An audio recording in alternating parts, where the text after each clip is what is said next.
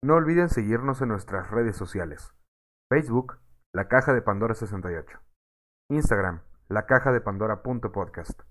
Twitter, arroba Caja de Pandora 01.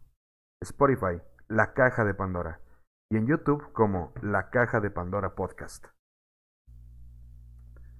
Hola, ¿qué tal? Muy buenas tardes. Bienvenidos a este su podcast de confianza, su podcast de bolsillo, pues La Caja de Pandora, ¿no? Y estamos el día de hoy em, grabando otra vez fuera de, tiempo, de horarios normales, porque somos gente de trabajo. Somos gente que trabaja y que está muy ocupada siempre. Y pues nada, aquí estamos pues intentando traer un nuevo episodio para todos ustedes que nos escuchan, para todos los cajos que nos sintonizan cada, cada semana, para pues hablar de un tema también muy importante, muy complejo y sobre todo muy interesante de toda esta gama de, de tópicos y temas que les hemos estado trayendo a lo largo de estas últimas que son seis semanas, siete semanas con esta. Y bueno, pues estamos hablando de nada más y nada menos que de el TEA o trastornos del espectro del autismo. Ay, qué Qué, interesante. Y pues el día de hoy me acompañan a mi lado izquierdo, como cada semana, el Ferni. ¿Cómo estás, Ferni? ¿Qué pedo, anda? Yo muy bien, ¿y tú, Benji? Pues mira, hace rato me estaba ahogando y casi fallezco, pero mira, ya andamos chido. O sea, ya no morí ahorita. Qué envidia. Qué envidia. Y a mi lado derecho se encuentra el maestro Edgar Macías. Hola, hola, ¿cómo están? Hola a todos los cajos. ¿Cómo está, profe? ¿Qué tal? ¿Qué tal la semana?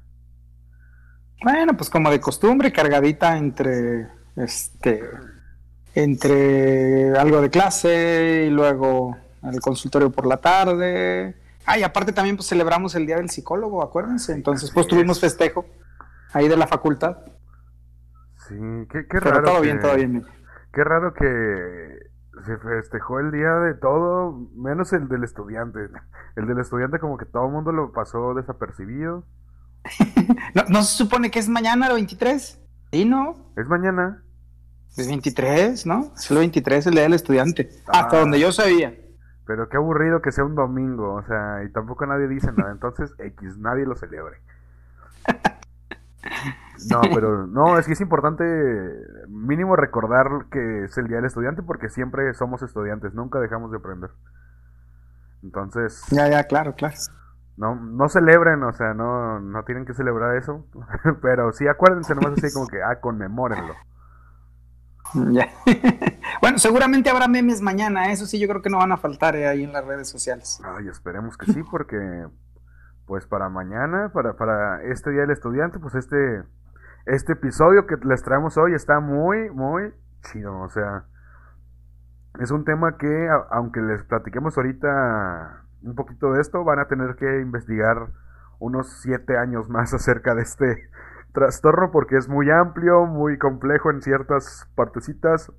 Partecitas hablo, o sea, son partes pues, muy grandes.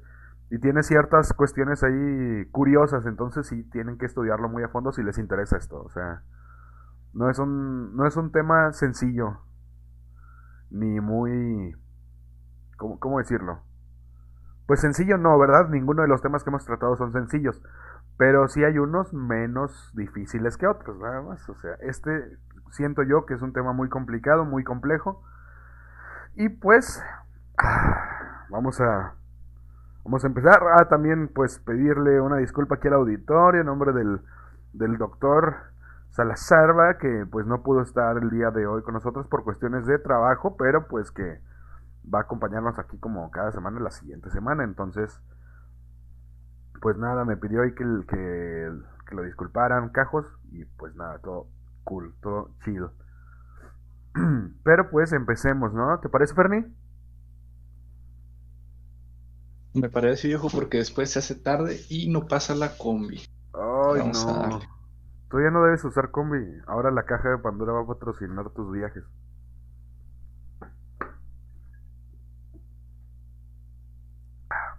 Coca-Cola patrocínanos. Pero, bueno, vamos a hablar de los trastornos del espectro del autismo o TEA.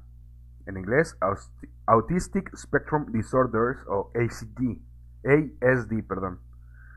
Abarcan un amplio espectro de, espectro de trastornos que, en su manifestación fenotípica, se caracterizan por deficiencias persistentes en la comunicación social y en la interacción social en diversos contextos. Eh, unidas a patrones restrictivos y repetitivos de comportamiento, intereses o actividades. Estos síntomas han de estar presentes en las primeras fases del periodo de desarrollo de la persona, aunque pueden no manifestarse totalmente hasta que las demandas sociales superan sus limitaciones.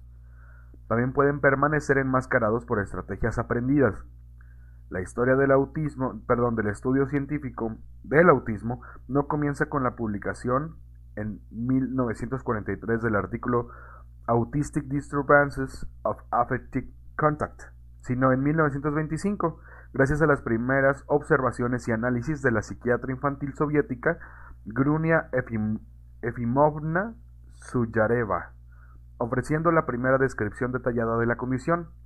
20 años antes de los trabajos de Asperger o Leo Kanner, que son trastornos autistas del contacto afectivo de Leo Kanner en 1943, pero sufrirá diversos avatares que retrasarán el avance de la investigación hasta bien entrado el decenio de 1960.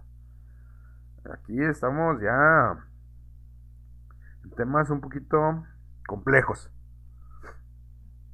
Vamos a... Durante mucho tiempo el autismo fue considerado un trastorno infantil. Sin embargo, hoy día se sabe que se trata de una condición permanente que acompaña a la persona a lo largo de todo su ciclo vital. Aunque esta, ah, perdón, aunque no está clarificada su etiología, los trastornos del espectro autista parecen estar causados por la interacción entre una susceptibilidad genética heredable y factores epigenéticos y ambientales que actúan durante la embriogénesis.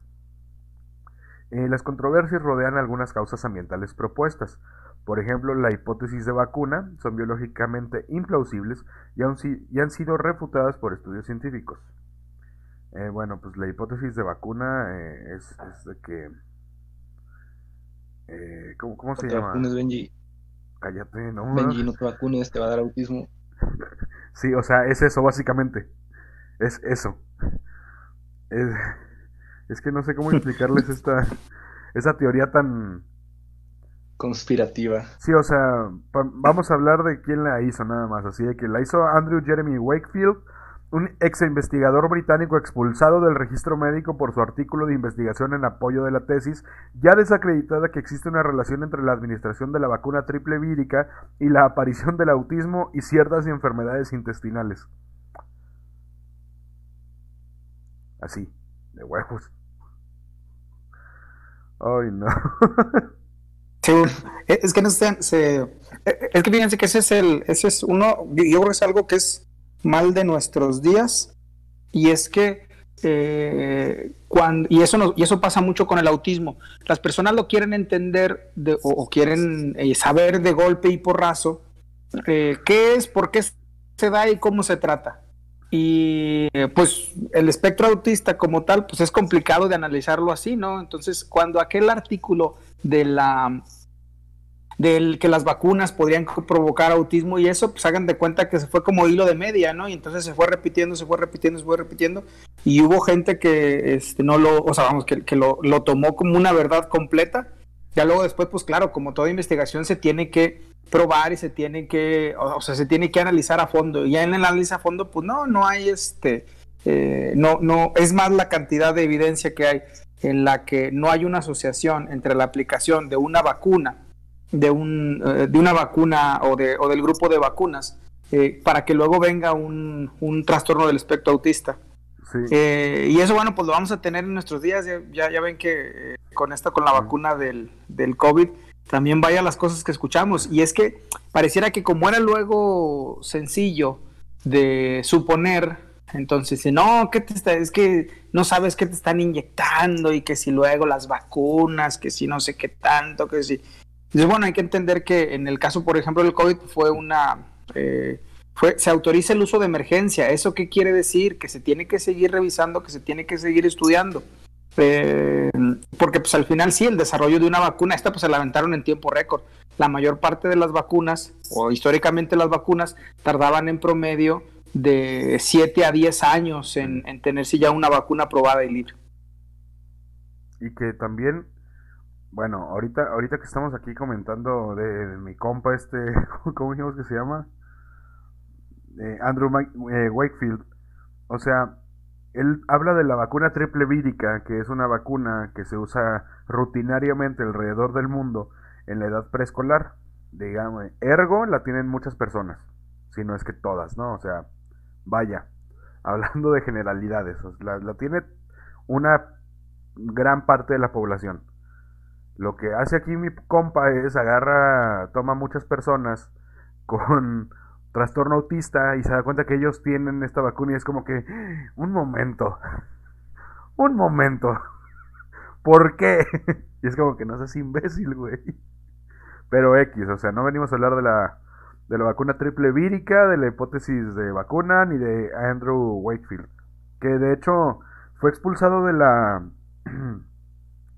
de la, ¿cómo se llama? Pues sí, o sea, le quitaron su título, creo, y todo esto de médico, porque hizo muchas cosas no, nada éticas. O sea, sometió a muchos niños autistas a procedimientos médicos invasivos e innecesarios, como colonoscopías y punciones lumbares, sin eh, la aprobación del comité de ética.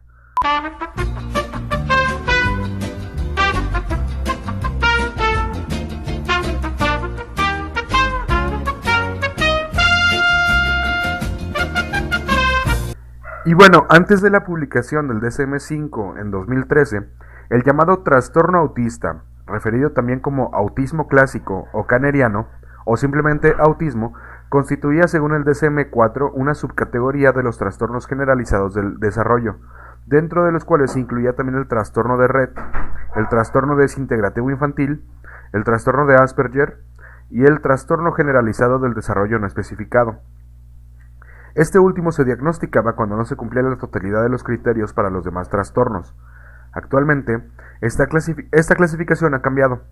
El DSM-5 incorpora, de acuerdo con los resultados de investigaciones posteriores, el concepto de espectro, propuesto por primera vez por Lorna Wing a raíz de un estudio realizado junto con Judy Gould en 1979. En cuanto a la intervención, las terapias que ofrecen un mayor apoyo científico son las cognitivo-conductuales, estas tienen como finalidad mejorar la calidad de vida de las personas dentro del trastorno del espectro autista. Y bueno, algunas cuestiones pendientes de investigar en los TEA son sus diversas manifestaciones en la edad adulta y en las mujeres. Se dice que su incidencia es mayor en los hombres, pero se ha sugerido que este dato no es exacto por cuanto las manifestaciones en el sexo femenino son diversas al masculino. Ok, aquí, aquí ya vamos a empezar a complicar las cosas, vamos a, darnos cuenta que va a haber pues cuestiones ya más, ¿cómo digamos? ¿Cómo, podemos decirlo?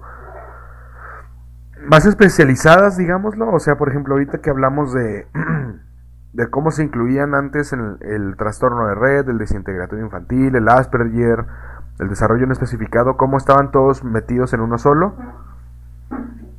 pero pues ya después va, avanzando esta, esta ciencia y vamos dividiendo las, las cosas como son, ¿no? Vaya por, por aspectos o por características o por... Va, vaya, no soy el que organiza el DSM5, pero pues más o menos, ¿no? Pero pues vamos a pasar con Fernie a que nos platique un poquito de la historia de, de este trastorno, que nos platique más de esto allá en el estudio 5 Así que pues vamos contigo a aquel lado, Ferni. ¿Qué tal? ¿Cómo estás? Bien, Benji, bien. Eh, pues déjate cuento un poco de, del contexto histórico, ¿no? Eh, podemos mencionar que, bueno, la palabra autismo se, se menciona por primera vez allá por 1912. Esto para referirse a, a uno de los síntomas de la esquizofrenia. Todavía no, era un trastorno como tal, era más un síntoma. Después, en el 38, el médico austriaco Hans Asperger utilizó la palabra autista en el sentido moderno para describir a niños que no compartían con sus padres, o sea, como que no correspondían los términos de cortesía o respeto y presentaban así como hábitos y movimientos estereotipados. Esta misma persona en el 44 elaboró un artículo para ahondar un poco ese síndrome, ese síndrome, pero sus trabajos pasaron desapercibidos porque, bueno, se publicó en alemán y por esa época la opinión internacional a los alemanes estaba como que medio, medio regular, ¿no? Recordemos que en el 44, un año antes de que terminara la guerra. Leo Kanner es otro psiquiatra austriaco, pero él trabajaba en un hospital en Estados Unidos. Él introdujo la caracterización del autismo infantil temprano. Constató que estos niños tenían una inhabilidad innata para lograr el usual y biológicamente natural contacto afectivo con la gente. Asperger y Kanner son considerados pioneros del estudio moderno del autismo, aunque las interpretaciones que les dieron del comportamiento de los grupos observados de cada uno fueron distintas.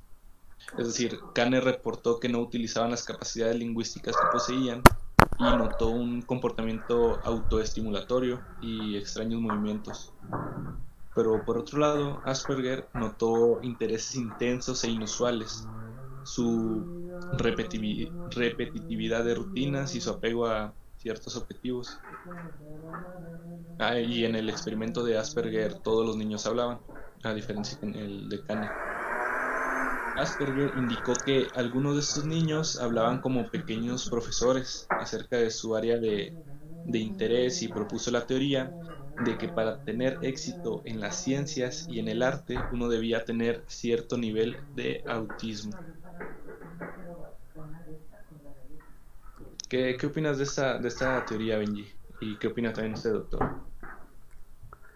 Ay, mira, que hable primero el, el, profe Edgar porque... Porque yo... Bueno, es, que, es que saben qué pasa con el... Y, y yo creo que no, lo, nos, lo vamos, nos lo vamos a topar mucho.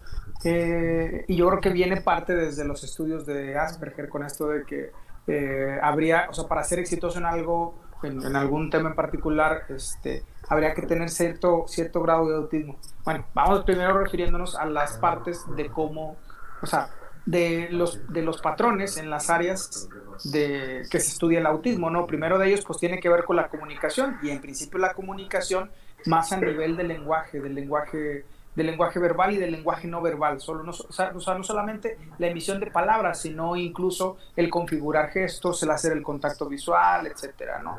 Eh, otra de las cosas tiene que ver con la conducta, y en la conducta eh, lo, lo, lo, que suele o lo que se busca en el patrón de, de, alguien con autismo es el hecho de tener una serie de intereses eh, limitados eh, como cierta fijación hacia cierto grupo de estímulos en los cuales se meten y se meten a profundidad de manera que no se pueden eh, desenganchar, ¿no? O que no fácilmente se desenganchan.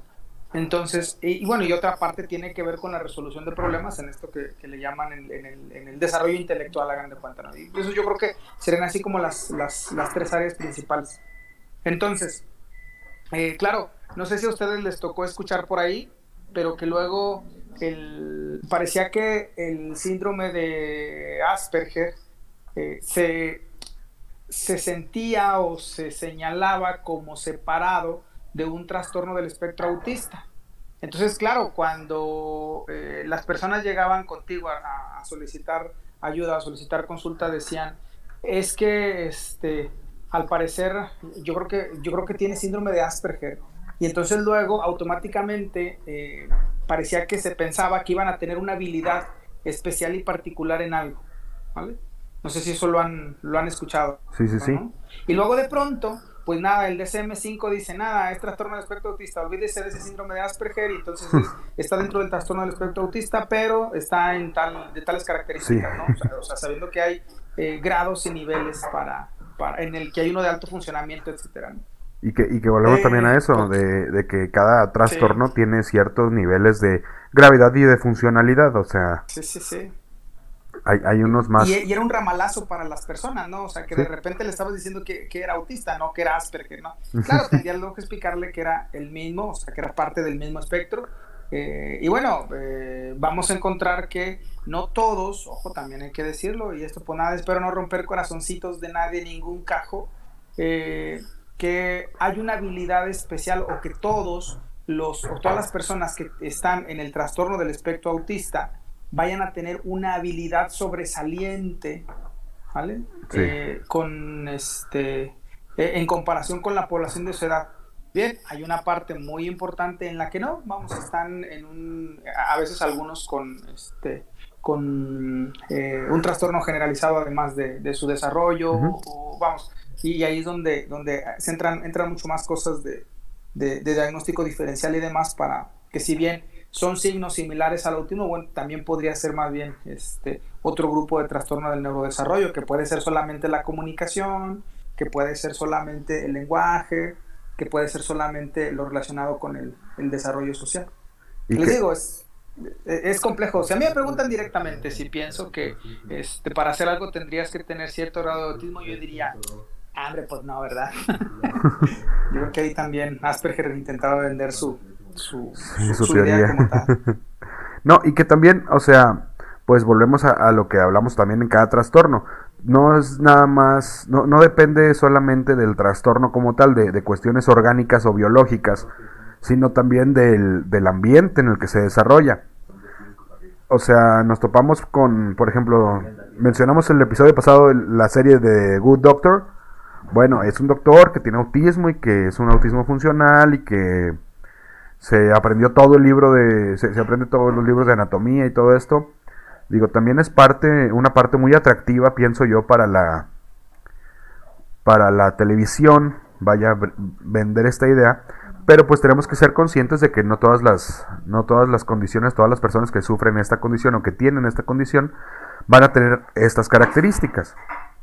Y que también hay muchos, no, no, podría decir ahorita nombres de los teóricos, pero sí he leído algunas, algunas no sé si son teorías o hipótesis, de que la persona que tiene una condición de autismo tiene una visión diferente del mundo y que están un poquito más conectados con el con el mundo y con los animales y la naturaleza y todo esto. O sea, no podría decir yo ahorita el nombre de los teóricos que, que hablan de eso porque no, pues nomás lo he leído así como que por encimita pero también creo yo que pues son cuestiones que no se han estudiado lo suficiente y que pues no sé, no, no, no podríamos tener una respuesta aún. Digo, recordemos que como todas las ciencias de la salud, pues van avanzando y van aprendiendo cosas nuevas y van descartando cosas que se creían ciertas, digo, como todas las ciencias.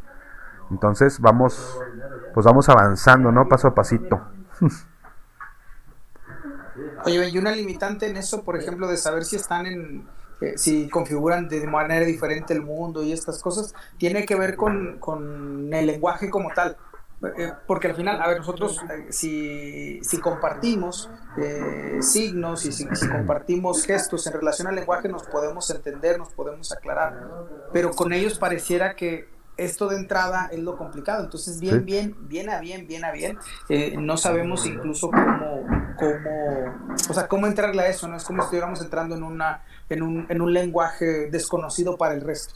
Sí, y, que, digo, a final de cuentas, muchas teorías eh, señalan que, pues, comprendemos el mundo en base al lenguaje que tenemos, o sea, el lenguaje lo, lo usamos para esto, para entender y traducir los, los estímulos externos, ¿no? Porque a final de cuentas, pues no tenemos tampoco una certeza de que la realidad que percibimos sea la realidad real, o sea, por decirlo de alguna manera, sino que es la forma en que el cerebro configura, pues esos estímulos.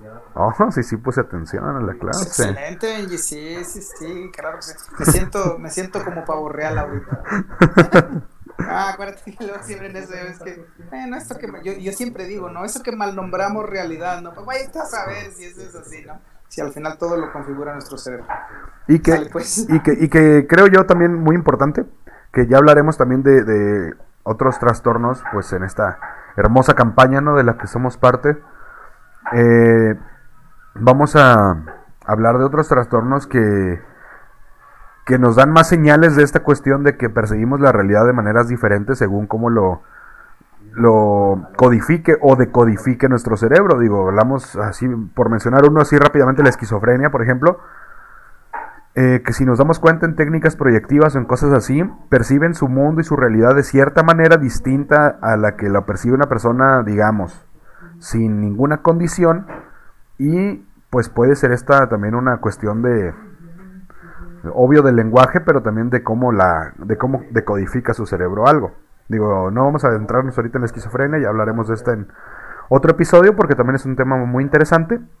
Pero pues sigamos con, con Ferni, ¿no? Que anda, que anda todavía en esto de la historia. ¿O ya terminaste, Ferni, no?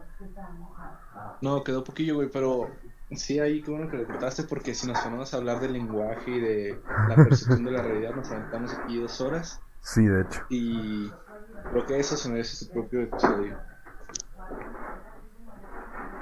Y bueno, volviendo a esto de al, a la postulación de Asperger, pues no fue reconocido su trabajo hasta, hasta el 81, como un chingo de años después.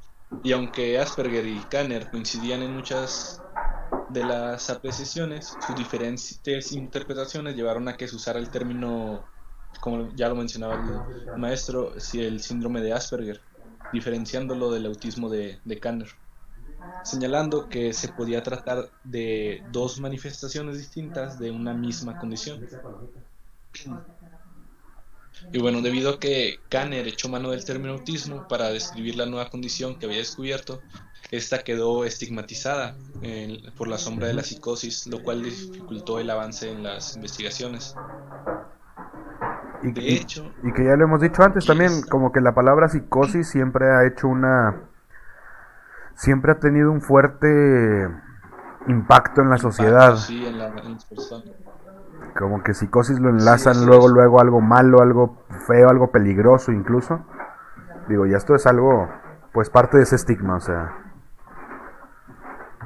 Sí, sí, incluso es algo actual, es algo cultural más bien de que relacionan así ciertas, ciertos términos o palabras a, a cosas negativas, así incluso sin pensarlo, es más instintivo. Y Hablando de cosas negativas, esta interpretación que siguieron las corrientes principales del psicoanálisis, eh, bueno, se pensaba que entre psicosis tenían un origen psicogenético, es decir, que estaban provocadas por la frialdad de la figura materna a la hora de interaccionar con los hijos en los primeros meses de desarrollo. Esto acerca del autismo. Y esto dio lugar a uno de los episodios más oscuros de la historia del autismo y de la psiquiatría en general. Eh, se perpetuó la práctica de separar a los niños de sus padres e internarlos en, instituciones. Eh, llegó este señor, que no voy a mencionar su nombre porque me cae mal, que adoptó una posición más doctrinaria con respecto al autismo. No, no es cierto, no lo menciono porque no, no, me acuerdo de su nombre.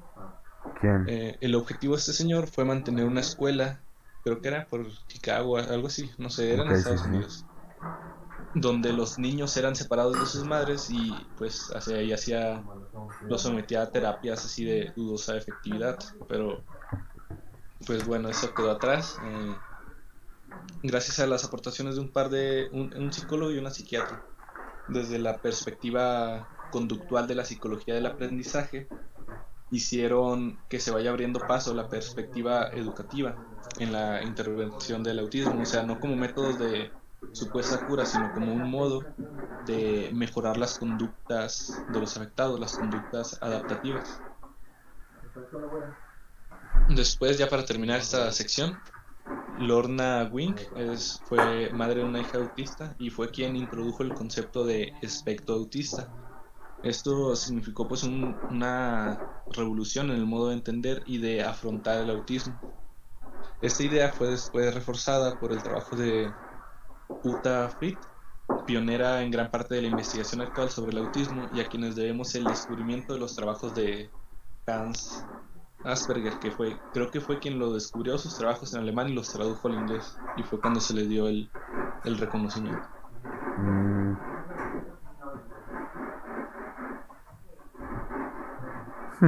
Así es. Amén. Pero. Amén, Asperger. Pero sí es, es muy importante que nos demos cuenta de que también, aunque sea un trastorno, quiero, quiero llamarlo relativamente, pues nuevo, ¿no? Vaya, más acercado hacia acá, más hacia, más hacia este siglo. No tiene, no tiene, vaya, un origen, ¿cómo se llama? Pues como hablamos de la depresión, hablamos de la ansiedad, que tienen orígenes, pues casi milenarios. Eh, pues es un trastorno, es un trastorno bebé, o sea, no tenemos tanta información, vaya, eh, hablando de que no se ha estudiado durante, durante tanto tiempo eh, de, esta, de esta condición. Y bueno, pues vamos a hablar también así, mira, muy, vamos a mencionar aquí el cuadro clínico, para que, pues, siempre lo mencionamos, ¿no? El cuadro clínico lo hemos dicho en todas las, en todos los episodios. Eh, bueno, según el DSM-5, el autismo se caracteriza por retraso o alteraciones del funcionamiento antes de los 3 años de edad en una o más de las siguientes esferas. La primera esfera es la interacción social y la comunicación, y la segunda esfera son los patrones de comportamiento, intereses y actividades restringidos, repetitivos y estereotipados. Eh, en esta cuestión recordemos que eh, también tiene mucho, mucho impacto el el ambiente, porque pues un, un niño, una persona, un, un, individuo de tres años de edad, eh, puede presentar muchas conductas que se podrían considerar autistas sin necesidad de que exista esta condición en esa persona. Recordemos que también se presentan estas cosas y es parte de un mal diagnóstico y de un diagnóstico, ¿cómo se llama? Pues así rápido, sin, sin las pruebas suficientes Precipitado, precipitado. Sí, precipitado porque pues habla aquí de la interacción social y la comunicación. Recordemos que a los tres años de edad un niño no puede comunicarse de manera correcta en todas las ocasiones. O sea, un niño de tres años no siempre habla bien, no siempre puede tener y presentar una buena comunicación. Esto depende en los estilos de crianza, las habilidades del niño, el desarrollo, el ambiente en el que se desenvuelve, todo esto, la atención que se le pone, todas estas cuestiones. Y que muchas tienen mucho que ver con características del espectro autista. Y también pues nos topamos con los patrones de comportamiento, intereses y actividades restringidos, repetitivos y estereotipados. Que esto también tiene ciertas cosas que ver con lo mismo. Eh, en qué se desenvuelve el niño, qué le gusta, de qué manera lo están criando, de qué manera se está desarrollando, si tiene hermanos, si no tiene hermanos, y de qué manera tratan al hermano y a este niño no. O sea, no es tan fácil llegar a un diagnóstico, vaya, hablando de, de estas alteraciones, ¿no? de, estas alteraciones antes de los tres años de edad. Cuando pasa el tiempo, ya es más sencillo, digamos, verlo o, observar estas, estas acciones y estas condiciones porque, pues, lo puedes comparar, ¿no? Con el resto de niños. Nos, nos topamos con lo que sí es normativo y lo que no es normativo. Y bueno, el sí CIE11 también agrupa en torno a estos dos rasgos nucleares las disfunciones propias del TEA. Eso también es importante, ¿ok? Y bueno, vamos a entrar a las características, ¿no? Porque también es un tema que hablamos siempre y que es importante porque pues mucha gente tiene cierta noción de qué características tiene un, un niño, una persona con espectro autista, con espectro autista, perdón.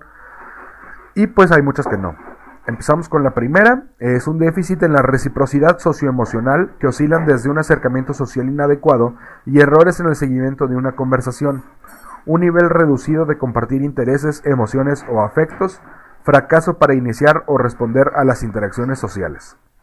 Nos topamos que esta es una, esta es una característica que sí ubica a las personas fuera del mundo de la salud mental, que sí es fácil percibir, digámoslo, que le platicas algo, estás platicando, intentas hablar y llamar la atención de, este niño, de, esta, este individuo, y no voltea a verte a los ojos, no te puede contestar luego, tienes que repetirle unas dos, tres veces la pregunta o, el estímulo para que lo, haga.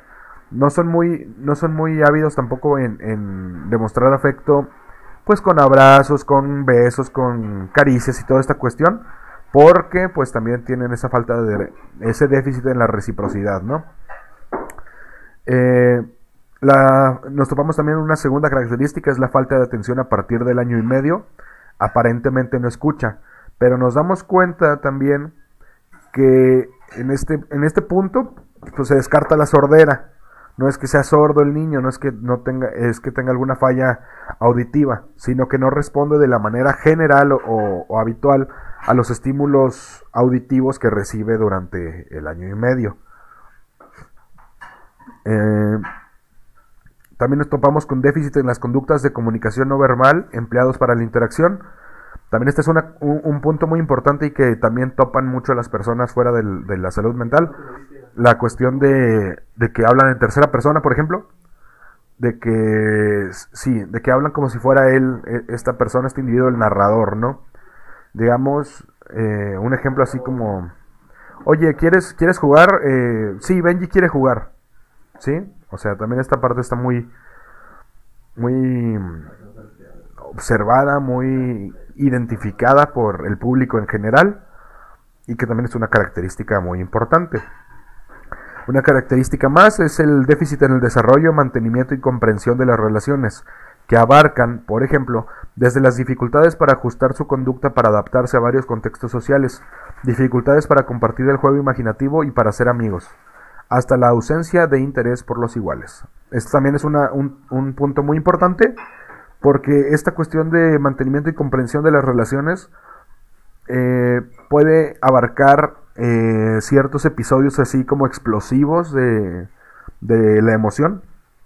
Eh, no sé, un, episodio de enojo, por ejemplo, de molestia, muy fuerte, hablando de que... Sí, muy polarizado. Se enoja y hace berrinche muy fuerte y después ya, al, se pasa el berrinche, se termina el, el berrinche y está todo tranquilo, todo como siempre. Aquí, aquí es donde se, observan estas cuestiones. Y en esto de compartir el juego imaginativo para ser amigos, es donde tiene más fuerza las teorías que les mencionaba hace rato. De que ven el mundo tal vez de una manera distinta porque es como si vivieran en un círculo propio y no puedes entrar a ese círculo propio de interacción nada más. Entonces, son cuestiones aquí difíciles de comprender y difíciles de investigar creo yo, porque pues todo es, eh, esta cuestión es algo cualitativo meramente y subjetivo, entonces pues vamos a... Y, también cada punto, cada característica depende del, del, nivel de gravedad y el nivel de funcionalidad que tiene el trastorno en cada individuo. Bueno, la gravedad está basada en las deficiencias en la comunicación social. A ver, perdón, iba, iba a hablar, profe.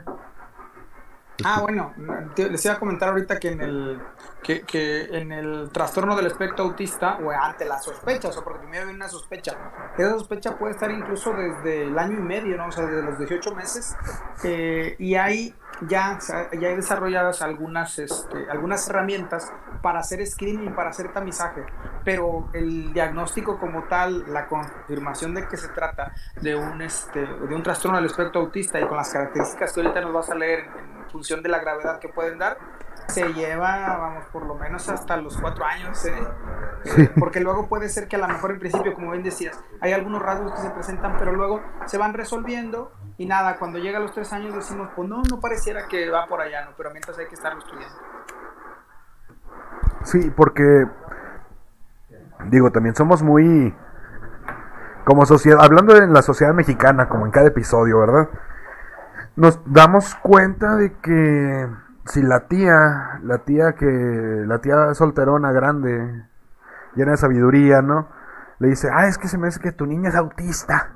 Es como que, señora, ok, está bien que tenga sus sospechas, está bien que, que le pongan atención al niño, ¿no? Que sí le falta el desarrollo o cosas así, pero tampoco casarse con la idea del, del trastorno.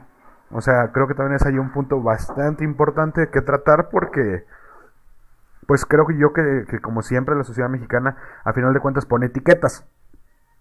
Entonces también es importante no etiquetar el trastorno.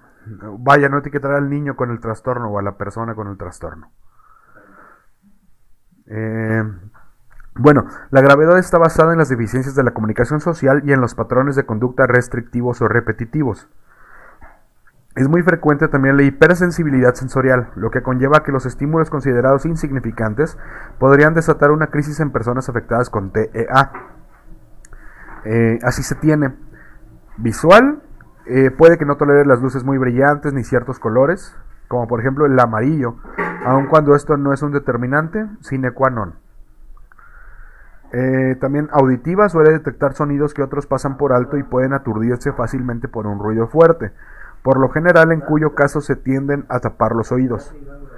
Eh, esto es parte también de, lo que estábamos mencionando hace rato que, que nos estábamos adentrando. La cuestión de que el lenguaje que tienen, la forma de percibir el entorno, el ambiente, pues puede ser ahí sumamente distinta a la nuestra.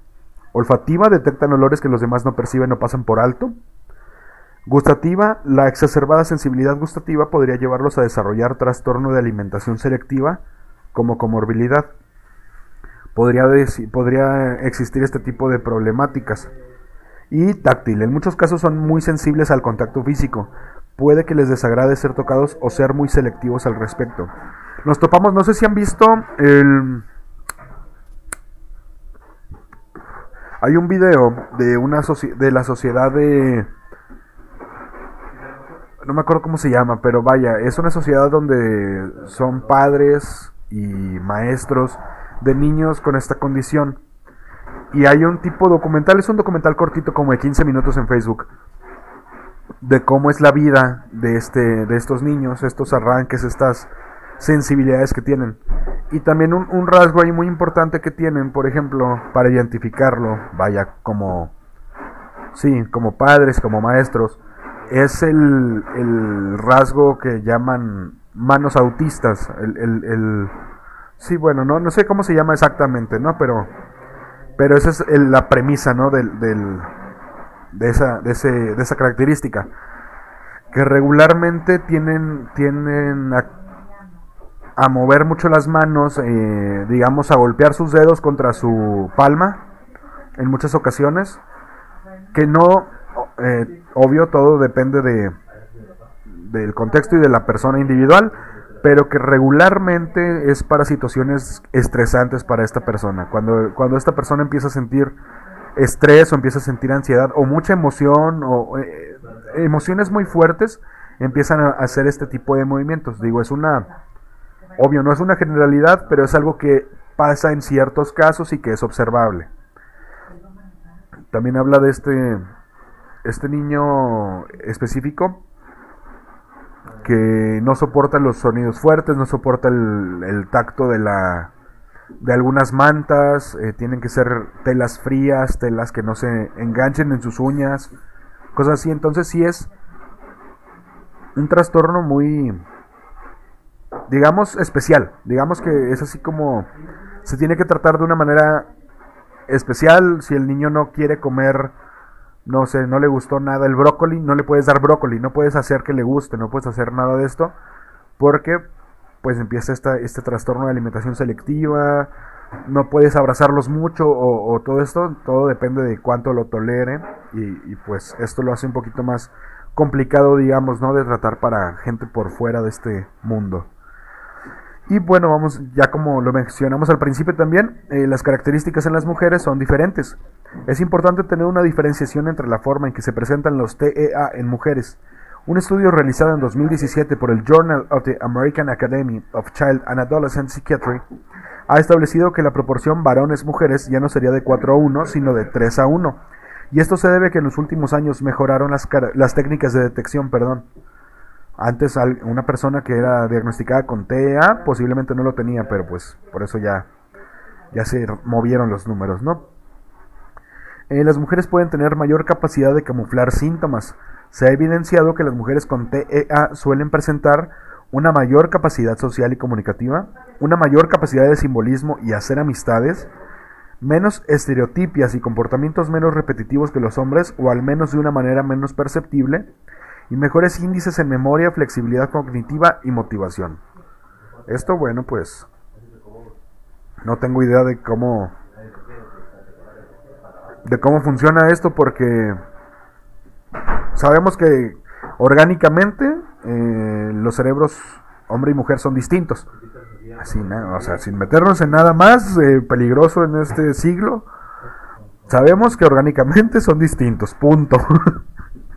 Pero no sabemos, o sea, bueno, no, yo no sé, los demás sí deben saber, el profe sí debe saber, que, específicamente qué cosas eh, son las que pueden mostrarse aquí que para que las, las, mujeres tengan menos síntomas o, sea más fácil camuflarlos. Sí, bueno, a ver, aquí una, una cosa que se nos ha, se nos ha olvidado es que eh, somos una especie eh, como cualquier otra, ¿eh? O sea, pues, al final somos un somos una especie de, mamífero, ¿no?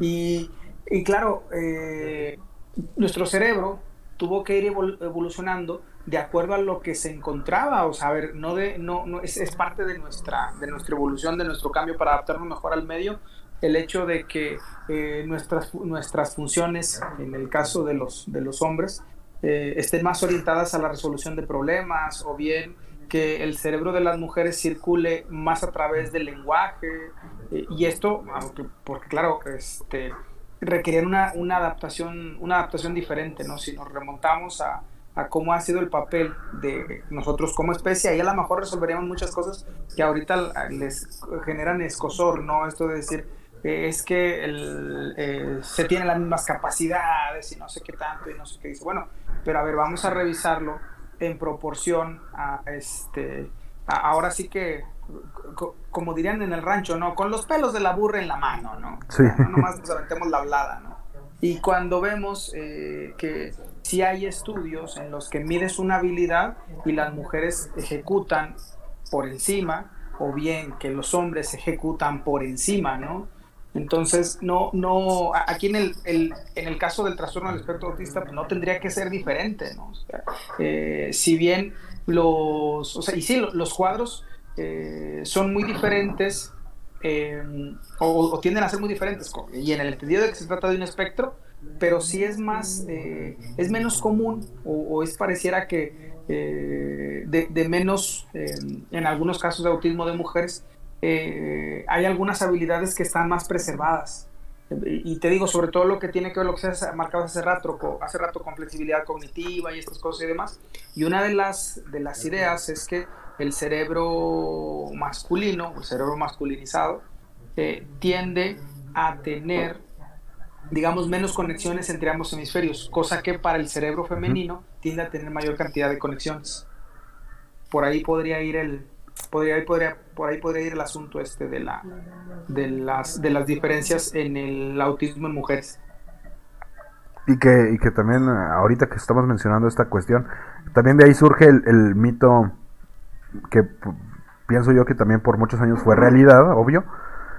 Lo de, es que no utilizamos el 100% del cerebro porque no sé qué, y, la capacidad cerebral y no sé qué. Entonces es como que, ay, ay, sí. ay chavos. Esa es una, acuérdense, ¿no? Es, una tontería de, es una tontería ilógica, ¿no? O sea, este es, eh, vamos a ver, eh, hay que entender al cerebro como una, pues a lo mejor una, una forma más fácil de imaginárselo es como una orquesta.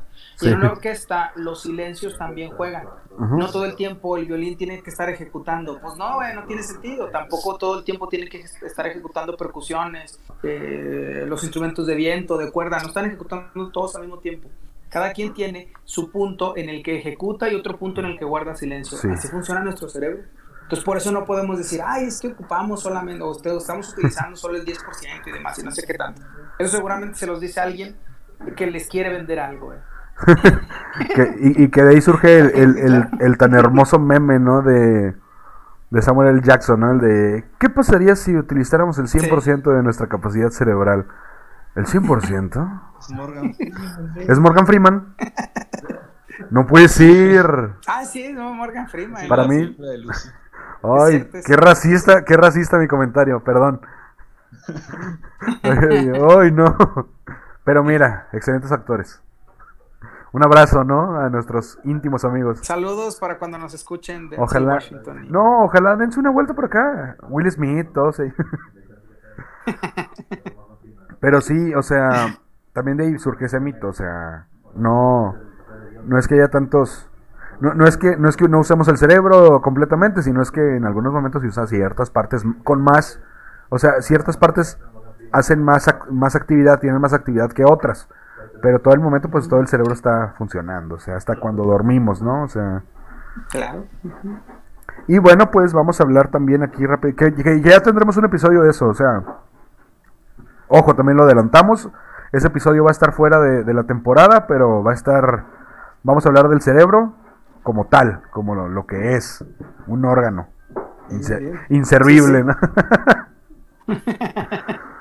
y bueno, vamos a pasar a hablar rápidamente del autismo idiopático y autismo sindrómico con eh, Fermi al otro lado del estudio. Hey, bueno. Eh, hey. Buenas tardes. Eh, cuando hablamos así de, autismo, sin ninguna otra especificación, es decir, solo mencionamos autismo sin más, nos estamos refiriendo al autismo idiopático. Cuando hablamos de él, cuando, cuando hablamos de autismo a secas, ¿no? Sí, así de autismo es autismo idiopático, tal cual. Es bueno, se denomina autismo idiopático al que ocurre en niños con apariencia totalmente normal, por así decirlo, eh, es decir, sin una causa identificable en más del 60% de los casos. Y bueno, el hecho de tener, por ejemplo, digamos, a un hijo con autismo, sobre todo idiopático, aumenta la posibilidad de tener otro en un 10 o 15%. ¿Qué significa eso? Que tiene un carácter genético, ¿no? Me parece. Algo así le estoy, le estoy inventando sobre la marcha el monólogo, pero, Bien. así es, o sea, el autismo sindrómico eh, se le denomina así al autismo acompañante de otras alteraciones o malformaciones en otros sistemas del organismo. Eh, y estos son casos con frecuencia graves, eh, con frecuencia también con cierta frecuencia se encuentra la causa que se origina en genética o metabólica en general y que son menos hereditarios, por eso mencionaba lo de que los idiopáticos tienden a tener el que el factor genético tiende a ser más fuerte en el autismo idiopático, el que no tiene no suele ir acompañado de otras alteraciones o así. Y bueno, eso sería todo. Eh, no, no, no hundí mucho porque tengo un par de dudas sobre lo que ahorita mencionabas, Benji, de sobre cómo reaccionan las diferentes personas con autismo a los diferentes estímulos, de que no vaya que por cómo perciben el lenguaje y la realidad de otra forma, pues van a tener una diferente reacción a los diferentes estímulos de que ya mencionabas de que auditiva, visual, de eh, el apetito selectivo y así. Eh, cuando estaba leyendo lo de el contexto histórico, eh, se mencionó ahí que se empezó a aplicar últimamente algo que es la... Ah, dame, un segundo, aquí lo tengo. Era terapia conductual, algo así, y tengo una duda de cómo se, se aplica esta. Ya para, si, si me das la oportunidad de saltar al tratamiento, Benji. Sí, por favor. Doctor, ¿cómo se aplica esa terapia conductual? Es decir, qué efecto tiene y si se utilizan así medicamentos como los demás trastornos que veníamos viendo o esto es más para adaptarse a estos estímulos o a sí o cómo, está el rollo ahí Ok, bueno, les explico un poquito. las, dentro de las, de las terapias, la terapia cognitivo-conductual, eh, sobre todo se utiliza para disminuir los eh, niveles de ansiedad, sobre todo, ¿no? O sea, en, el manejo de, entrenar, porque es algo así, ¿no? Entrenar al, al, niño. Esto es muy dependiente, ojo, es muy dependiente del coeficiente intelectual de los niños. Cuando el coeficiente intelectual de los niños está promedio o encima del promedio, normalmente eh, hacen buena, o sea, eh, desarrollan buenas herramientas con terapia cognitivo-conductual ¿Qué es lo que eh, se, suele hacer con, con ellos? Es identificar el grupo de conductas que les resultan disfuncionales. Por ejemplo, esto de los sonidos y demás, etcétera, ¿no? Entonces, ellos se van habituando, se van entrenando que si en algún momento aparece ese sonido, pueden actuar entre todos más rápido para sacarlo de ese, ya sea sacarlo de ese medio o poder generar otro nuevo, otro nuevo sonido de manera que se dé cuenta ya llega el punto en el que se da cuenta que ese sonido en sí no le genera algún peligro. ¿Vale? Y entran también aspectos de raciocinio y, demás con esto. Dentro de los tratamientos que se pueden, que se pueden llegar a utilizar, pues son aquellos en los que se en los que tratan síntomas de ansiedad, este, o incluso tratamientos, o tratamientos, por ejemplo, como el metilfenidato, ese es uno de los que yo, he visto que, que, indican el, el, neuropediatra, que es el, el, que, el que lleva la atención de este, de este cuadro, eh, y algunos más que se especializan en, en, autismo, pero lo que hacen es tratamiento en relación a los síntomas que se, y a los signos que se tienen. Muchos de los niños con autismo tienen eh, dificultades para la modulación de su ritmo circadiano. ¿Qué quiere decir? Que batallan para quedarse dormidos o batallan para tener una noche completa de sueño. Y entonces ahí eh, en algunos casos se utiliza melatonina, es algo de lo que, de lo que suelen, suelen indicar el médico, para que pueda eh, mantenerse en el ciclo, en el ritmo que, que, le, demanda, que le demanda el medio. Entonces, eh, les digo, hay, hay, cierta, hay cierta efectividad de la terapia eh, cognitivo-conductual y algunas más que tienden a ser más en el orden más en el orden conductual, o sea, más, más a modo de condicionamiento, a manera de que cuando aparece un estímulo ellos respondan de alguna, de alguna manera en particular. Les digo, siempre va a ser, eh, digamos, hay mejor pronóstico de, de, curso, porque tendríamos que decir mejor pronóstico de curso, ¿no? no, no podríamos decir, porque esto también hay que decirlo, no parece que tengamos evidencia de que en algún momento se vaya a quitar, ¿vale? O sea, cuando hay un trastorno del espectro autista, pues se va a vivir con él toda la vida, ¿no? Entonces no podríamos decir que se va a curar, pero sí podemos mejorar el pronóstico y mucho depende de las habilidades a nivel de eh, funciones ejecutivas o a nivel, de, eh, a nivel intelectual que, que, tenga el, el, el, pacientito. Sí, y que, y que también lo que buscamos es... te metimos en más. No, me metiste como, como en tres más, pero pues está bien. pero es lo que se trata, ¿no? bueno. Sí, para que sigas, para que sigas investigando, Fernando. Digo, pues, de hecho, justo estaba formando una duda y la contestó así para cerrar y dije, ah, no, está, está bien. Y eh, que... Sobre eso mismo de que, pues se haga... ¿Qué? No, no, no, dale, dale, dale. Perdón. Eh, no, que era sobre eso mismo de que pues que se va como que adaptando las conductas así, que no se llega como que a un punto de, de cura para... Ah, se me fue la, la pregunta, chingado, me confunden. bueno, si en algún rato, si en algún rato la, la, tienes, no pase de que hagamos otro podcast, ¿no? Sí, digo. Este de, sí, este, no, todo, otro episodio de este, Todo genera, todo este genera. Ah, se queda. Eh, te digo, es, es eh, sí, no, no, no, no pensamos que pueda haber eh, elementos para pensar que, que, hay una, que hay una cura, al menos el curso que hemos no hay una cura, pero sí podemos tener personas con trastorno del espectro autista que son bastante funcionales, que son independientes. Yo creo que esa es una de las cosas, fíjense, que, que, que más le pesan a los padres, de, es que qué va a ser de él o qué va a ser de ella. O sea, así como le veo, si no tiene, eh, ¿cómo le va a hacer para, para ser independiente? Cuando ya no esté. Mi expectativa aquella, que mi hijo eh, al momento del nacimiento fuera creciendo.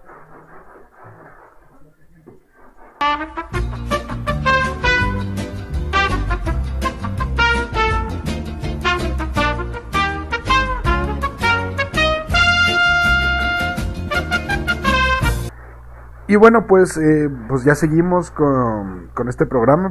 Perdón, hubo una, una falla técnica, eh, una falla de origen. Y bueno, si, si se escucha cortado es porque tembló, tembló ayer. Así que una disculpa. Yo no, yo no mandé el temblor. Y bueno, vamos a platicar así muy rápido de, de algunas teorías que intentan explicar. Son teorías explicativas sobre el, el espectro autista, el comportamiento autista y su causa. Y bueno, nos topamos con la teoría de la mente, por ejemplo, TOM, de Baron Cohen, Leslie y Fried, que establecieron la hipótesis de que las personas con autismo no tienen una teoría de la mente, esto es, la capacidad de inferir los estados mentales de otras personas, sus pensamientos, creencias, deseos e intenciones, y de usar esta información para lo que dicen, encontrar sentido a sus comportamientos y predecir lo que harían a continuación. Eh, nos topamos también la falta de coherencia central, otra teoría que propuesta por Uta, por Uta Fritz, perdón, y sugiere que los niños autistas son buenos para prestar atención a los detalles, pero no para integrar información de una serie de fuentes. Eh, se cree que esta característica puede proveer ventajas en el procesamiento rápido de información y tal vez se deba a deficiencias en la conectividad de diferentes partes del cerebro. Nos tomamos también la teoría de la disfunción ejecutiva formulada por Pennington y Osonoff en 1996 y Russell en 1997. Postula que la causa del autismo radicaría en deficiencias en las funciones ejecutivas. Explica los patrones de comportamiento, intereses y actividades restringidos y estereotipados, pero no da una explicación global del trastorno. Eh, la teoría de la empatía ah, sistematización, perdón. Baron Cohen propone en 2009 que existe una graduación, perdón, una gradación de estilos cognitivos en un continuo cuyos extremos estarían definidos por la capacidad de empatización y la capacidad de sistematizar. Las personas con autismo tendrían un exceso de sistematización, por lo que fracasarían en el intento de establecer relaciones empáticas con otras personas. Y bueno, nos topamos también en la teoría de neuronas espejo. A finales de los años 90, en el laboratorio de la Universidad de California en San Diego, se investigó sobre la posible conexión entre autismo y neuronas espejo, una clase recién descubierta de neuronas, eh, supongo que, que en esos tiempos. La probada participación de esas neuronas en facultades, como la empatía y la percepción de las intenciones ajenas, sustenta una hipótesis de que algunos síntomas del autismo obedezcan a una función del sistema neuronal especular. Diversas investigaciones confirman la tesis. Esos ahí también son datos interesantes que, ocupan. En, esta última se, involucran cuestiones ya también de, pues cuestiones del cerebelo y de todo esto, de, de otras partes del cerebro, pero pues está bastante más complejo. Por eso vamos a saltarlo, porque si no, este episodio va a estar muy técnico. Eh, les voy a mencionar también muy rápido la epidemiología. Y bueno, pues para 2010 la tasa de autismo se estimó en alrededor de 1 a 2 autistas por cada mil personas en todo el mundo y ocurrió 4 a 5 veces más frecuente en niños que en niñas. Eh, para 2014 cerca del 1.5 de los niños en los Estados Unidos, es uno de cada 68, los diagnosticaron con TEA, un aumento del 30% a partir de 1 de cada 88 en 2012. La tasa de autismo entre adultos mayores de 18 años en el Reino Unido es del 1.1%. Eh, el número de personas diagnosticadas ha aumentado dramáticamente desde la década de 1980, debido en parte a cambios en la práctica diagnóstica y los incentivos financieros subsidiados por el gobierno para la identificación diagnóstica. Bésamelo. La cuestión de si, la si las tasas reales han aumentado sigue sin resolverse. Nos topamos con que con, datos aquí medio fuertes, ¿no? Como que no, no quiero decir escalofriantes, pero sí un poquito perturbadores, ¿no? De hace años muchas personas no tenían ni idea, no, no podían ser diagnosticadas por las condiciones en las que se encontraba la sociedad ¿no? y la cultura. Entonces, es, algo ahí pienso yo que más difícil, ¿no? Están... Pues sí, ese, ese, aumento tan fuerte, tan repentino, no es, no es porque, ah, es que ahora hay más, no, simplemente que se empieza a contabilizar de una manera más correcta, ¿no? Entonces es, es aquí importante. Y bueno, pues vamos a... Es, creo yo que, lo que también nos interesa mucho, el diagnóstico, pues ya, ya lo hablamos ahorita, son, son, son cuestiones de, un diagnóstico diferencial con, pues hablando de las cuestiones de ausencia de interacción social, alteraciones profundas en el lenguaje y todo esto. Digo, eso ya lo tratamos, pues, por encima, ¿verdad? Pero no, no nos vamos a centrar mucho en ello porque también sería muy técnico y pues lo importante de, este, de esta campaña es que ustedes también investiguen, racita, no les vamos a dar todo en la boquita. Mm.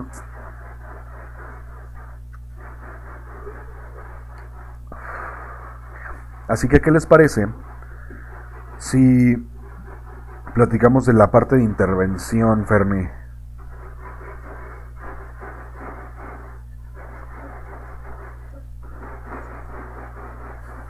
De intervención. Sí, de intervención, porque pues ya lo metiste tú hace rato al tema, entonces para que tú concretes esta parte, aviéntate intervención.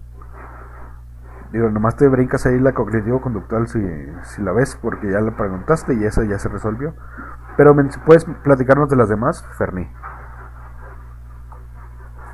Claro, claro, pero primero permíteme traer de vuelta a la mesa una pregunta que ya le hice al doctor, pero Excelente. estamos en el corte por el temblor, entonces pues no escucharon, ¿eh? Eh, ¿Cómo se da esta, esta inserción en la sociedad? ¿Qué, qué características se pueden desarrollar en la persona eh, con el trastorno de espectro autista?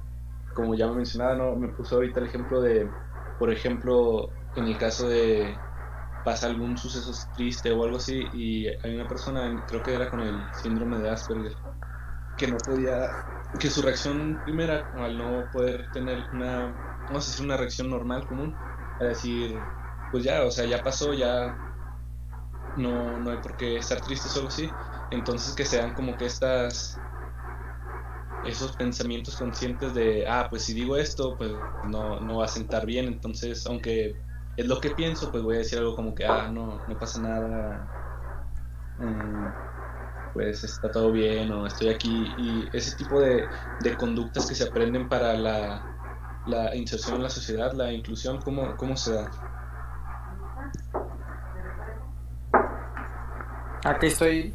Ah, es que eh, le, decía hace rato, no es que mejoran el, mejoran el curso, ¿no? Y al final es, es entrenamiento y les decía hace rato es muy dependiente de las de otras habilidades que se otras habilidades que se tengan eh, bien bien a veces por ejemplo los las personas con, con trastorno del espectro autista en un nivel en el que su coeficiente intelectual está un poquito por encima eh, o bien por ejemplo cuando el lenguaje ellos tienden a veces a agarrar las cosas de, en, estricto en estricto sentido, tal cual la literalidad lo dicta. Entonces ya llega el punto en el que se, se adaptan, se entrenan para reconocer algunas, algunas cosas. Bien puede ser que haya cosas que sean más complicadas, por ejemplo, como entender los albures y los chistes. Pues normalmente, yo tenía un paciente que decía, dice, bueno, pues si es que cuentan algo, dice, y todo el mundo se ríe, y yo me he hecho a las últimas fechas a reírme así como ja, ja, ja, ja, ja, ja. O sea, pero es nada más para estar socialmente en el mismo sentido. ¿Vale? Dice, porque a mí no me causa, no me, no me causa gracia, incluso hasta cuando ya, ya lo, lo razono y veo de qué se trataba ese, ese chiste, eh, a mí no me resulta gracioso, ¿no? Que es como todo chiste, ¿no? Cuando se explica deja de ser gracioso.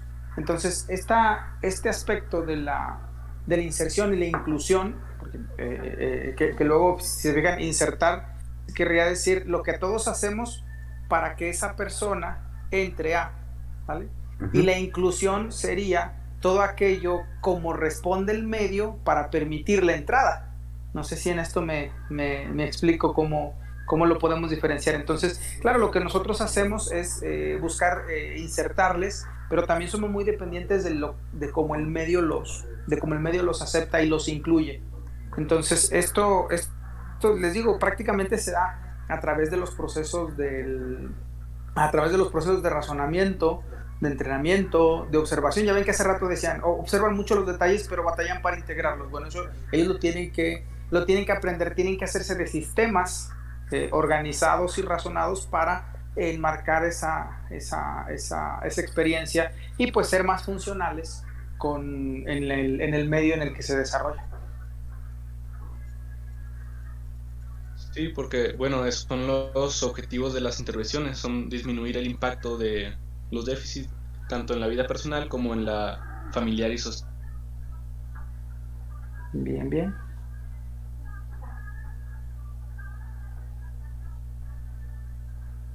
Ok, creo que hay otra falla ahí con Fernie. No estoy seguro. Pero esta no se va a cortar. Porque no se escuchó. sí, no, bueno, a lo mejor sí se escucha, pero yo no escucho Fernie, me parece aquí que está hablando, pero no. Esto no se va a cortar para que vean aquí que somos reales, que sea aquí la realidad. Transparentes como el gobierno, ¿no? Pero bueno, voy a... Fernie, cuelga y vuelve a entrar a la llamada, tal vez eso ayude. Me parece que sigue hablando Fernie y no se escucha. Pero bueno, también vamos a mencionar aquí que hay programas de educación especial, intensiva y sostenida Digo, eh, se ve que se, se- se- nos topamos con que muchas personas, muchos niños, tienen la... Vaya, para, para mejorar este, esta condición de vida, ¿no? Este funcionamiento social y esta integración, a final de cuentas, pues recibe clases especializadas. ¿Especializadas en qué? Pues depende en qué necesite la, el refuerzo, ¿no? Este niño en, en- la educación o esta niña en la educación. Eh, nos topamos también aquí con que esta educación especial sirve para, para lo que ya mencionamos, la integración, la normalización y la inclusión. Que la integración, pues sí, ya, ya, ya se mencionó cómo, cómo funciona, es, es parte de meter a esta persona al sistema. Y la inclusión es aceptar cómo esta persona puede reaccionar a la sociedad, puede reaccionar al sistema en el que está insertado. Y bueno, pues también eh, nos topamos la definición de tecnología educativa, que pues es el conjunto de conocimientos, aplicaciones y dispositivos o herramientas que otorgan la posibilidad de aplicar las TIC en el ámbito educativo, concretamente en los procesos de enseñanza y aprendizaje. Gracias a esta, los docentes pueden diseñar y planificar el proceso de enseñanza y aprendizaje de manera óptima y eficiente. Por otro lado, las necesidades específicas de apoyo educativo, las NEAE, engloban todas las necesidades educativas especiales, las NEE, y necesidades educativas que puede tener el alumnado. En este caso, pues nos topamos con que estas, estas se pueden ver enfocadas hacia pues cuestiones del, del espectro autista, ¿no? Eh, Estoy, estoy nervioso porque Ferni sigue hablando y no me no lo escucho. Mm, Sí, yo tampoco lo escucho. ¿eh? Y supongo que tampoco nos escucha y me da tristeza. Me da tristeza imaginarme a Ferni ahí hablando sin saber. Pero pues sí, digo, ya lo hemos mencionado en todas las... ¿Y si nos están escuchando o no? No creo, porque ya le dije que colgar y volviera a entrar. A ver, voy a volver, voy a escribir en el chat. Aquí somos reales, que vean aquí que somos humanos y nos equivocamos y somos débiles ante las decisiones del sistema, pues, del gobierno, pues nos están interviniendo. Bueno, es que la tecnología no tiene palabra, ninja, espérate. Si no Va son... a fallar en el rato en el que se le hinche sin decirnos ni por qué ni cómo. A ver, cuelga y vuelve a entrar. Lo bueno es que ya casi estamos acercándonos al final. Y lo bueno también es que hay un bonus track así al final para. Para que. Pues conozcan más de este. De este. De este espectro. Entonces, pues sí, vamos a. Iba a hablar del pronóstico, vaya. Es, es impredecible al final de cuentas. Algunos niños Sí. se desarrollan a niveles en los cuales su autismo no es comúnmente perceptible. Sin embargo, digo, sin razón aparente. Otros desarrollan habilidades funcionales después de un tratamiento intenso con terapia ABA. Algunos padres reportan mejorías después de utilizar tratamientos biológicos. No son probados todavía científicamente así al 100%. Por otro lado, muchos individuos autistas requieren ser cuidados de por vida y otros nunca desarrollan lenguaje oral. La terapia parece no tener efecto alguno en ciertos casos, mientras que algunos autistas adultos parecen mejorar en su funcionamiento al pasar el tiempo. Otros reportan que se vuelven más autistas. Ok, ya colgó Ferni, a ver si vuelve a entrar ya, porque... ¿Ferni?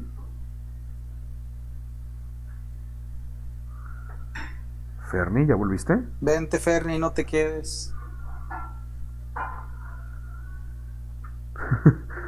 Ah, tengo miedo. Vamos a tener... No, pues deposítenos en nuestro PayPal. Vamos a comprarle un micrófono a Ferni. Ahí si hay algún cajo que quiera apoyarnos de manera monetaria, digo, no lo estamos pidiendo, pero si quieren, eh, escríbanos en cualquier lado y les pasamos nuestro PayPal. O suscríbanse al OnlyFans de Ferni. Ferni, Se escucharía eso último. ¿eh? Ojalá. Ferni, no sé qué está pasando, bro. Ya me escucho. ahora sí. ¡Uh! escuchas. Chal, no me he dado cuenta de que no, no es... Sí, lo que le decía el profe, está hable y hable Ferni. y Estamos perdiendo valioso talento de Ferni. ¿Qué, güey? Estábamos perdiendo, estábamos perdiendo tu valioso talento, Ferni. Pero, pues, Pero, en resumidas cuentas, ¿qué dijiste? Ahora sí te escuchas. ¿Qué dije? Dije que... Bueno, mencioné sobre la inclusión y la introducción. Eh, déjame ver. Ok, ya, eso ya me lo aventé, Ferni, perdón. La intervención. Creímos ¿Seguimos que... grabando o estás en pausa? No, estamos, ya- estamos grabando, somos reales con el público. Me aventé, ya me aventé así a grandes rasgos nada más poquito del, de la intervención, nada más mencioné así como que rápido. Y ya estamos en el pronóstico nada más, así a platicar eso. Y vamos a terminar con calidad de vida, bro. Esperemos que ya no te falle. Así que vamos a reivindicarte. Termina la calidad de vida, bro. Vamos, Fermi. Ah, también les dije al público que se suscriba a tu OnlyFans.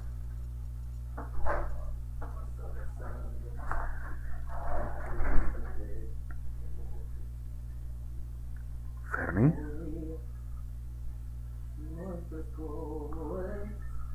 Mm.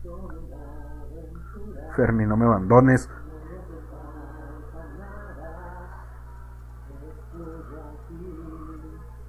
Me estabas diciendo algo, güey. Neta, no, no entendí ni madre. Se escuchó un poco robótica y dos letras se escucharon. Que te avientes la calidad de vida para reivindicarte.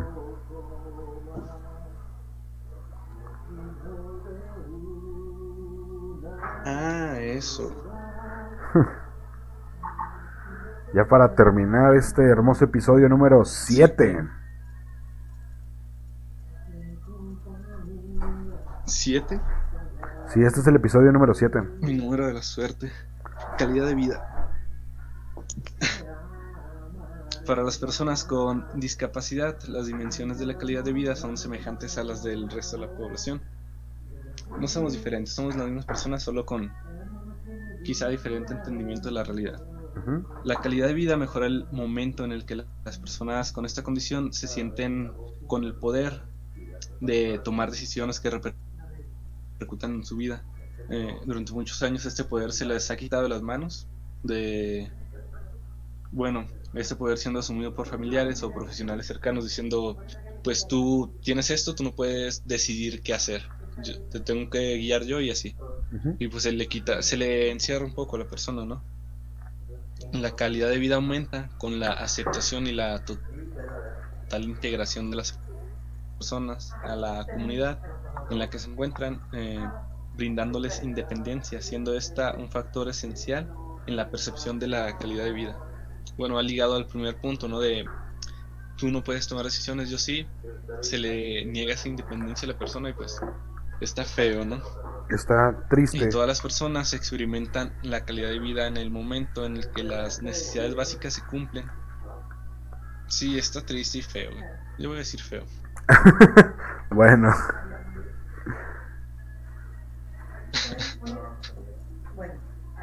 Sí, güey, pues imagínate, pues eres una persona que tiene un, un diferente entendimiento de la realidad, por lo tanto, pues reaccionas un poco diferente a los estímulos y pues te dicen que por eso no puedes tomar decisiones que afecten tu vida, entonces, pues yo digo que sí, está feo. de y hecho. pues triste también puede llegar a estar. porque no ambos? Ok, pero ¿y dónde está el lado amable, Fermi? Tienes que dar el lado amable. Corre.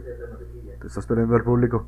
Todas las personas experimentan la calidad de vida en el momento en el que las necesidades básicas se cumplen y se dan las mismas oportunidades para lograr distintas metas en, conte- en contextos tal comunidad, escuela y trabajo.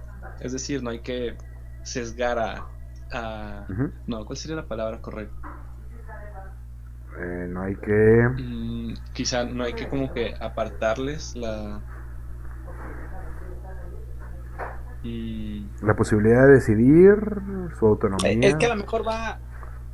Es que a lo mejor va en que eh, tenemos, que tenemos que hacer más acciones para, para permitir la inclusión de las personas como tal. O sea, ya ven que yo les decía hace rato, eh, pues no es que sea, este, o sea, no es que tengas a alguien con quien estés conviviendo y que de entrada siempre le digas es que como tu autismo o es que como tu trastorno, no, no, primero tiene un nombre, primero tiene una historia y en esa es con la que convivimos. Yo de ese modo pienso que vamos a ser más inclusivos de las de las personas, primero aceptándolas tal cual, ¿no? O sea, a, sabiendas de que no todos eh, tenemos las mismas, las mismas ni capacidades, ni los mismos intereses, ni las mismas aficiones, ni la misma historia. Entonces, en la diversidad de todas las cosas, yo creo que lo que tenemos que buscar es en, lo que coincidimos. Y a lo mejor en lo que coincidimos es que de entrada pues no queremos pasarla mal. Y las personas con trastorno del espectro autista pues no están buscando pasándola, no están buscando pasarla mal, también buscan el, el, bienestar y tener una buena calidad de vida. Sí, creo que es, es complicado entenderlo porque también recordemos que existe en nuestra sociedad, en nuestra cultura, una sobreprotección también hacia este tipo de, de condiciones. Entonces creo que es también parte de esta segmentación de la de las personas con cierto trastorno de la sociedad. Pero pues igual como todo, o sea, vamos avanzando, vamos cambiando y vamos aprendiendo como sociedad y como seres individuales, ¿no? Porque cuando integramos nuestro cambio individual, nuestra deconstrucción individual a la sociedad, es cuando cambia la sociedad. Así que no dejen de deconstruirse, Rosa, en todos los temas, en todos los aspectos, ¿va? Cajos, se los dejo de tarea, ¿no? Y bueno, pues tenemos un bonus track para tenemos un bonus track para pues reivindicar, ¿no? Que tuvimos aquí fallas técnicas y les vamos a recomendar unas películas y series sobre autismo y Asperger. ¿Qué les parece?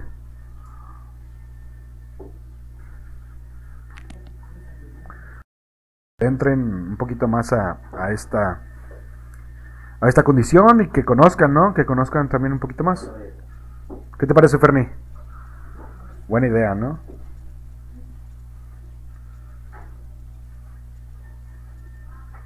Mm, supondré que sí.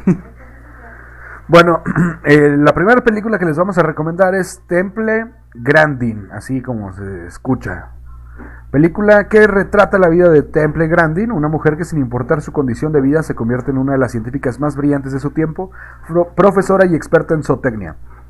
Es una película clásica, clásica hablando de, del autismo, ¿no? También tenemos el número 2, mi nombre es Khan. Rizwan Khan tiene síndrome de Asperger cuando se convierte en adulto se enamora de Mendira, de Mandira, perdón, una madre soltera que vive en San Francisco, California, y es todo lo que les voy a decir, ¿eh? Eh, en el transcurso de la historia, el protagonista insiste en limpiar su nombre del presunto delito de terrorismo del que se le acusa. ¿eh? Está interesante ahí también. nos topamos también con típica, una serie que nos relata la historia de Sam, un chico de 18 diagnosticado con autismo, quien vive con sus padres y una hermana. Eh, un joven adolescente que, eh, que, en esta etapa de su vida comienza a interesarse por el amor. Véanla, está buena. Eh, también una de mis favoritas, Me llaman Radio, protagonizada por Radio. El chico que pasa por desapercibido para un equipo de fútbol americano hasta que el entrenador lo toma en cuenta y lo integra. También es muy importante, muy bonita. Y bueno, la quinta película que les vamos a... Bueno, no, es que hay más. Bueno, les voy a recomendar más. La 5 es Mary y Max, película de animación. Eh, la amistad, sin importar las diferencias, está presente en esta historia. Mary, víctima del rechazo y burlas. Max, un personaje a quien le resulta complicado relacionarse con las personas. Eh, la 6, After Thomas, basada en el libro Al Friend Like Henry, muestra la historia de Dale, un chico con autismo, quien en su día a día se enfrenta a diferentes retos. ¿eh? Su perro llamado Henry le enseña el significado de la amistad y compañía incondicional. Que también se nos olvidó mencionar eso ahorita en, en la intervención hay muchas, muchas, muchos tipos de intervención tienen que ver con, animales, con mascotas. Eh, hay, hay perros, eh, vaya, hablando de, lo que se vaya, no, no hay, no he visto casos de gatos o así. Hay perros que, ayudan en situaciones de crisis en, autismo, son entrenados directamente para esto. Entonces es, es, es parte también importante y, y de lo que les mencionaba al principio, de ciertas teorías o hipótesis que he leído de que tienen cierto contacto especial con los animales y la naturaleza. La 7 es The Good Doctor, es la historia de Sean, un joven cirujano con autismo que logra destacar en el mundo de la medicina sin, sin importar las dificultades que tiene para relacionarse con las personas y el entorno. Eh, la 8 es El Faro de las Orcas. Presenta la historia de Lola, una madre que con la intención de mejorar la vida de su hijo Tristán viaja para conocer a Beto, un apasionado de las orcas en la Patagonia, Argentina. Eh, la 9 es Tan fuerte, tan cerca. Muestra la visión de un niño con síndrome Asperger. Eh, Oscar, quien ha logrado terminar, perdón, superar sus miedos gracias al apoyo y ayuda de un padre amoroso y el equilibrio de una familia integrada. Y bueno, pues por último, Yo soy Sam Cuenta la historia de Sam, un hombre con discapacidad, y Lucy, su hija. Al nacer, la madre de esta, una indigente, desaparece. Y lo deja solo con la responsabilidad. ¿Eh? Así que, pues es el bonus track. Hace mucho que no les traíamos algún regalito así. Porque pues somos muy benevolentes aquí en la caja de Pandora. Y pues, nada, creo que, creo que ya acabamos este episodio, el número 7 de esta bonita campaña de salud mental. Le paso los micrófonos a Ferni y al profe Edgar.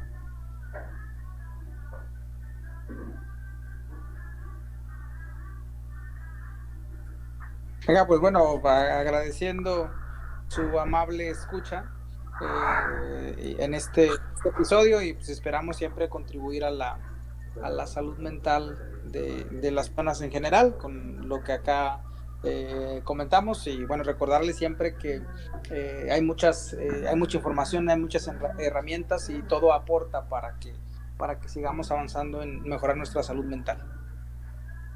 Con estas palabras. Sí muchas gracias. Y pues una disculpa si me llegué a trabar. Recuerden que yo también estoy aprendiendo de esto. Y pues chido en no Ferni este programa es tuyo Ferni no tú no pides disculpas Tú eres un, producto, eres una marca, eres una empresa. Tú nomás entrégales con amor a los cajos y ya. Y pues nada, creo que quien falta de disculparse es Discord y el Internet porque falló varias veces en este programa. Hace ratito que nos fallaba desde la semana antepasada.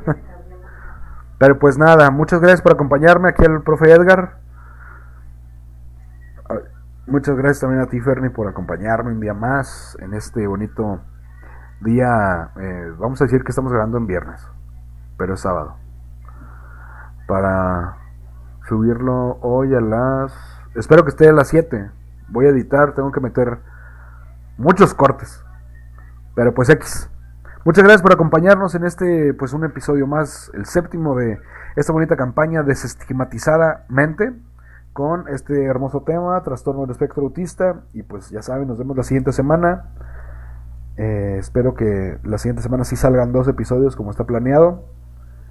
Y pues nada, ¿no? Recuerden que el hombre que no conoce su historia está condenado a repetirla. ¡Vámonos! No olviden seguirnos en nuestras redes sociales. Facebook, La Caja de Pandora 68. Instagram, La Caja de Pandora.podcast.